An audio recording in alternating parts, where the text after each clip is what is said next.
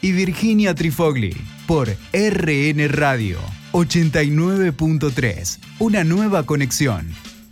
9 y 40 de la mañana y como en este programa nos encanta hablar de política, nos No. encanta hablar de política, nos dijimos, bueno, vamos a tener un espacio especial, particular para hablar de política y por eso después de entrevistarlo al presidente de la Asociación de Ciencias Políticas de Neuquén, le propusimos que se incorpore al programa, que tenga una columna, él aceptó, así que acá está como todos los jueves Alejo Paceto. ¿Cómo andás Alejo? ¿Qué tal? Buenos días, Virginia, Mario, ¿cómo andan?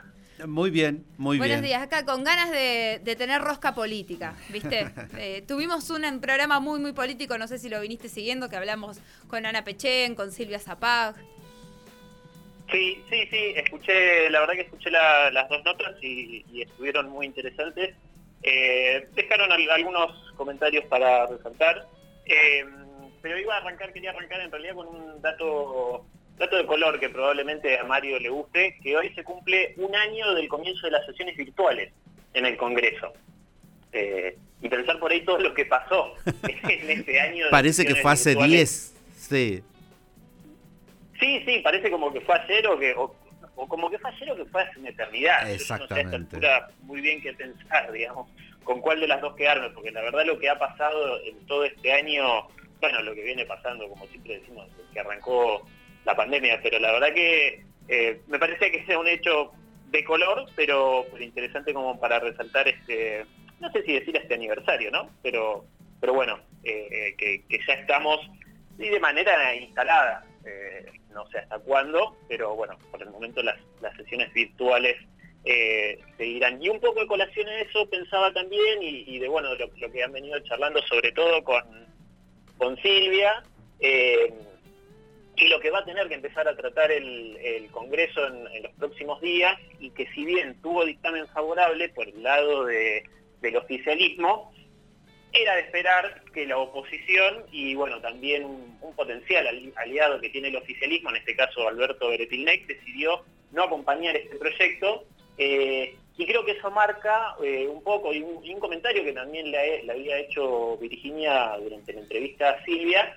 la dificultad que tiene el gobierno para generar consensos eh, y cómo nuevamente termina recurriendo quizás eh, mediante una ley a, bueno ver de qué manera puede controlar eh, ya no creo, a nivel sanitario, pero sobre todo a nivel político, lo que viene sucediendo o lo, que queda para este año con la pandemia, como siempre decimos, teniendo en cuenta que es un año electoral y las dificultades que viene teniendo el gobierno ya no solo en la gestión de, de la crisis sanitaria, eh, sino, sino en, en, la misma política. Eh, y cómo eh, le, le, siguen apareciendo o sigue teniendo eh, errores incluso no forzados en la gestión.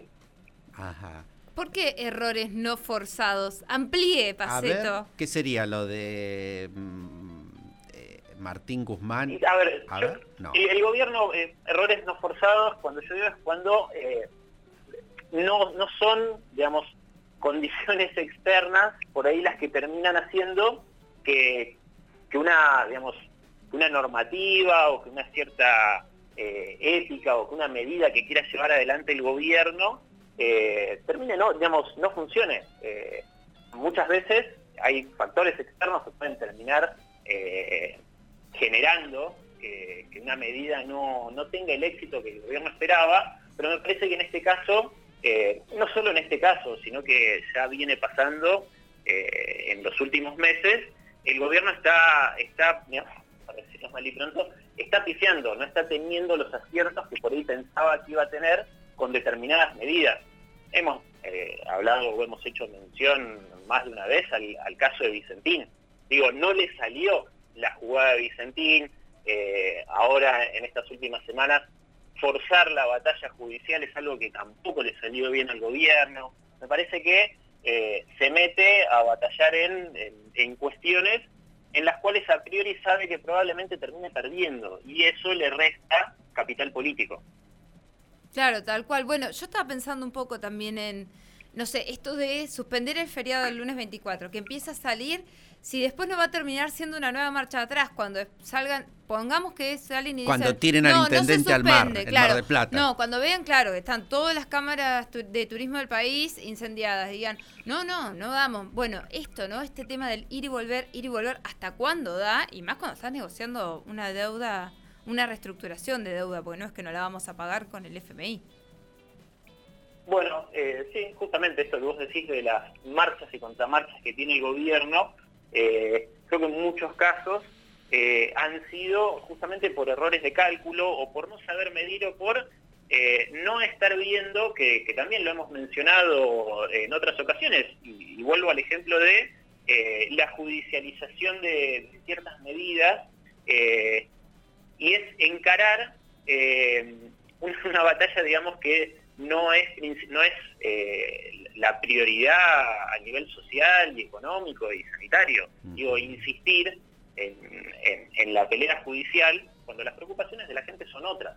Son principalmente la economía y la salud. Entonces, eh, gastar eh, cartuchos en, en lo judicial, eso creo que es un error no forzado, que, que- que el gobierno sigue sosteniendo. Y también eh, los intentos por ahí de generar mayor antagonismo, sobre todo con, la oposición. Eh, como digo siempre, tengamos en cuenta, este es un año electoral, pero es un año electoral de elecciones de medio término. Y en las elecciones de medio término eh, no son por ahí los momentos para eh, generar mayores antagonismos, porque se, suele votar de una manera por ahí más calculando en darles apoyos, o, lo que estaba muy estudiado, ¿no? Es que se, se suele votar por ahí a posiciones intermedias. El gobierno construyó en su momento una posición intermedia que eso sí le salió bien, digamos, eh, sobre todo en los primeros meses eh, de, de la pandemia, eh, cuando aparecían las conferencias con Horacio Rodríguez Larreta. Bueno, esa construcción de consenso me parece que es un error terminarla, digamos, apuntar a tener antagonismos con, con la oposición. Y en esto, en esta, en esta medida que quiere llevar adelante el gobierno, eh, así como el primero en aparecer fue Alberto Beretilnec, me parece que no le va a salir bien la jugada y que los gobiernos provinciales dudo realmente que acaten también estas medidas. Tal cual. Y después también esta cuestión de la interna, ¿no? Bueno, ahora eh, en el Congreso se quiere votar esta propuesta para que los fondos que mande el FMI para apoyo a gestión de la pandemia eh, no se utilicen para pagar la deuda de la pandemia, que es lo que Guzmán medio que ya tenía acordado, ¿no? Con el FMI, tipo, vos mándame la plata, yo te la devuelvo. eh, como parte de pago de la deuda, como que le ponen todo el tiempo obstáculos, porque vos decís, Martín Guzmán está previendo que mañana se encuentra con la directora del FMI, con Cristalina Georgieva. Y en el mismo momento en el Congreso de la Nación, impulsado por Cristina Kirchner, por Cristina Fernández, están haciendo un proyecto que va a ir en contra de lo que Martín Guzmán ya, ya prometió. O sea, ni consensos para afuera ni consensos para adentro. Sí, o meternos en, en líos internacionales, como este comunicado de la. Cancillería que dice que hubo eh, una palabrita que utilizan y lo salieron a reforzar diciendo que había sido un cable de F que había dicho esa palabrita y bueno, después el, el, el, el documento que lanzó la ONU no decía esa palabrita, así que bueno, es como que nos compramos un problema eh, afuera eh, sin ningún ninguna necesidad.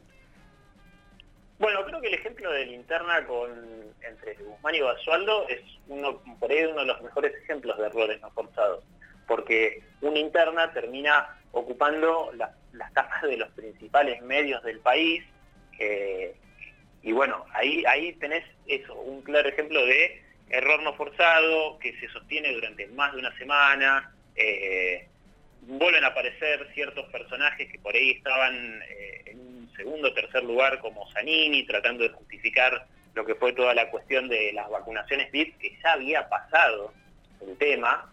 Eh, después me llamó la atención, por ejemplo, unas declaraciones del chino Navarro hablando de que esto, eh, todo esto es un gobierno de transición, es como un apoyo a medias, ¿no? De alguien desde adentro del gobierno. Eh, me, me parece que eso mella un poco eh, la necesidad que sí tiene el gobierno de generar mayor confianza, mayor credibilidad y, y en esto de no lograr los consensos en el Congreso, con los gobernadores y sobre todo con la sociedad, bueno, le puede terminar eh, perjudicando bastante.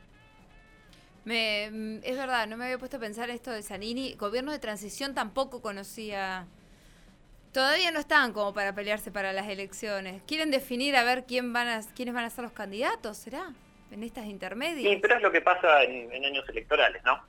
Eh, em- empiezan a aparecer declaraciones que tienen que ver, bueno, sobre todo con, con internas. Eh, tenés las internas dentro de, de la gestión, que es la que nombramos, la de Basualdo y Guzmán, y otras internas. Tengamos en cuenta que es una coalición de gobierno también.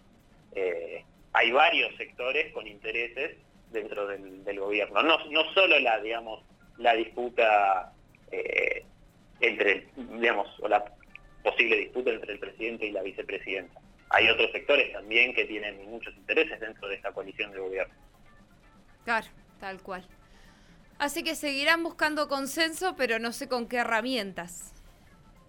Y la verdad que yo creo que el, el gobierno en este sentido no, no, no está eligiendo bien eh, hacia dónde apuntar los cañones, o está, me parece que está em- empezando, por ahí es un poco apresurado decirlo, pero me parece que está empezando a tirar algunos manotazos de abogado eh, de cara a, a lo que va a ser la, sí, la elección legislativa de este año, que es una evaluación sobre la gestión de gobierno. Eh, Totalmente. es- eso es básicamente lo que representa la elección legislativa de medio término.